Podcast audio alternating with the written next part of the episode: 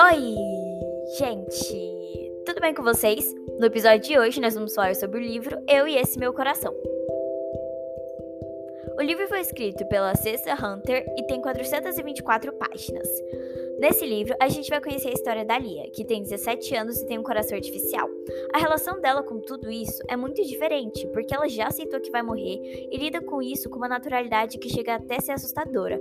Porque, convenhamos, todo mundo sabe que vai morrer um dia, mas não é como se isso fosse um pensamento constante na nossa cabeça, até porque isso seria meio bizarro, viver uma vida toda pensando que você vai morrer. Ele geralmente só vem quando a gente está realmente reflexivo em alguma coisa, ou quando a vida nos dá um pequeno lembrete de que ela não é eterna.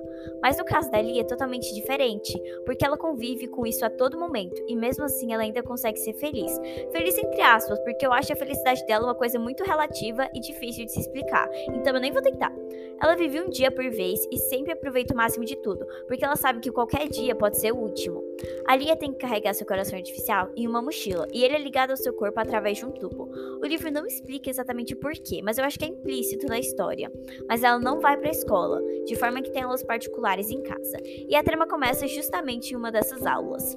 A sua professora de matemática falta e um aluno da idade dela vai dar aula substituta para ela, e ele ganha pontos por isso, tá? Então não pensa que é só por gentileza, não. Coincidentemente, ou não, porque isso é um romance no final das contas, esse menino é o crush dela desde a sétima série. Ou quase isso. Acontece que esse crush dela tem um irmão gêmeo, e como ela passou mais de um ano sem ir pra escola, ela não consegue mais diferenciar os gêmeos. Acaba que ela beija esse menino, mas ela ainda não sabe qual dos gêmeos ele é, e obviamente ela só gosta de um deles.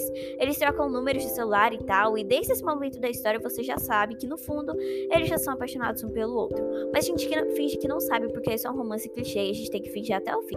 Até aí tudo bem, deixando de lado o fato que ela vai morrer, né? Mas calma, calma que a gente não chegou nem na metade ainda. Quando Matt chega em casa depois de ter ido dar aula pra Lia, sim, o Matt era o gêmeo que ela gostava, e foi o que ela beijou. E decide que ele vai jogar o papel com o número de telefone da Lia no lixo. E nem dá para ficar com o ódio dele, porque ele tem um bom motivo para isso. Acontece que o pai dos gêmeos tinha morrido há pouco tempo e a mãe deles ainda estava em depressão. Então o Eric, que é o outro gêmeo, disse pro Matt que ele não poderia ficar com a Lia porque ela ia morrer e eles não iam suportar mais uma morte. Porque como a mãe deles basicamente só ficava no quarto e nem tinha mais tempo para dar atenção para eles, os dois já estavam muito mal. Então, tipo, se ele gostasse daquela garota de verdade e ela acabasse falecendo, mesmo que não fosse culpa dela, eles iam ir pro buraco, pro fundo do poço, se é que eles já não estavam lá. Então ele pegou e jogou o número dela no lixo. E se passam mais oito meses sem que os dois nem se falem ou se encontrem. E aí chega no ponto ápice da história, que é quando o Eric se suicida. Mas tá, ele morre e o Matt fica arrasado, porque ele já perdeu o pai e o irmão gêmeo. E ele decide doar o coração do irmão. E adivinhem?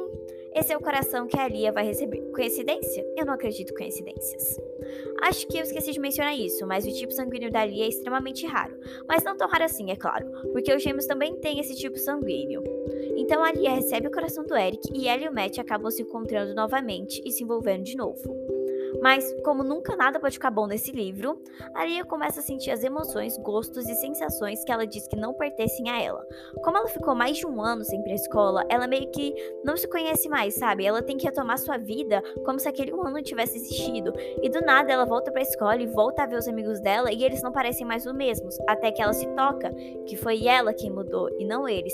E ela acha que isso tem a ver com o fato dela estar com o coração do Eric e que de alguma forma alguns sentimentos e emoções dele dele passaram para ela. Isso vai se tornando cada vez mais provável conforme você lê o livro, mas, para ser bem sincero, eu não acredito muito nessas coisas. Então, ela começa a ter sonhos com a morte do Eric. E é claro que tudo isso assusta ela, porque ela pensa que ela tá ficando louca. E ela acaba contando tudo pro Matt e descobre que ele também vem tendo os mesmos sonhos, só que com algumas diferenças, e sentindo as mesmas coisas. Mas, segundo ele, isso acontece porque eles eram gêmeos e tinham uma espécie de ligação. Aquela coisa que todo tipo de gêmeo diz que tem uma ligação especial com o irmão e sente as mesmas coisas que ele. Eu também não acredito muito nisso, mas esse livro tá cheio de coisas assim que não fazem muito sentido. Mas continuando, vamos lembrar que isso aqui é apenas ficção, tá bom? Como Matt não acredita que o irmão tenha se matado porque ele achava que conhecia o Eric muito bem, que eles não guardavam segredos um do outro justamente por serem gêmeos, ele e a Lia começam uma investigação para descobrir quem na verdade matou o garoto. É quase um romance policial, mas eu realmente não posso afirmar isso porque eu nunca li um e eu não sei realmente sobre o que se trata. Enquanto eles tentam achar respostas para a morte do Eric, eles acabam se apaixonando cada vez mais e é claro que o romance se desenvolve muito. Bom, agora sobre o livro em si.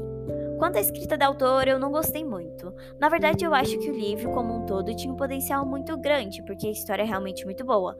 Mas eu acho que tudo aconteceu muito rápido demais.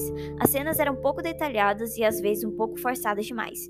Em alguns momentos, eu me sentia lendo um roteiro de peças, justamente porque eram só frases paralelas que pareciam não se ajustar umas com as outras e o texto não ficava tão harmonioso quanto eu gostaria. Ou eu só tô sendo chata e reclamando de uma obra perfeita. Fora a narração, que ela também não é muito convencional. Em grande parte do livro, quem narra é a Lia, que ela narra em primeira pessoa, mas em alguns capítulos é narrado em terceira pessoa, mostrando o ponto de vista do Matt. Eu particularmente não gosto quando o livro altera entre primeira e terceira pessoa, porque eu acho desgastante, você meio que perde aquele senso de proximidade com a protagonista. Eu não gosto, acho chato. Além disso, a autora pula meses da vida da Lia, focando apenas nas partes que interessam para a aprofundação do relacionamento dos dois e da resolução do mistério final. Tudo bem que narrar várias cenas necessárias para a história iria deixar o livro muito enjoativo e eu provavelmente ia reclamar disso também, mas se isso era um problema para a autora, era só diminuir o espaço de tempo em que os acontecimentos ocorrem. Apesar disso, eu me aprofundei muito na história e as cenas de tensão são muito bem narradas, porque dá pra sentir o medo dos personagens e ficar com medo junto com eles. Teve várias cenas em que eu me assustei bastante e eu fiquei tipo, e agora? O que é que vai acontecer? Mas no geral é um bom livro, muito romance de adolescente e a forma como os dois personagens principais se comportam revela muito isso, mas ele aborda diversas questões que para mim foram muito reais e que eu consigo enxergar no meu dia a dia. Não tudo isso sobre morte e tal, mas outras coisas que são bem do nosso cotidiano mesmo.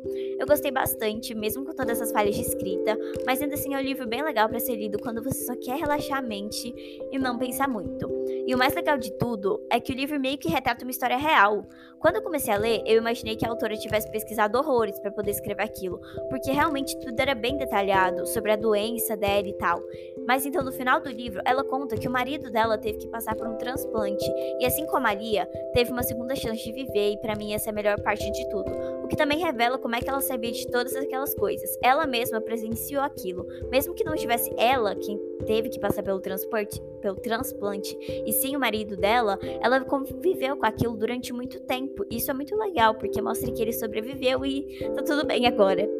Bom, mas foi isso. Eu espero muito que vocês tenham gostado desse pequena dose de entretenimento barato. Muito obrigada por quem escutou até o final. Tchau, e eu acho que eu vejo vocês na próxima.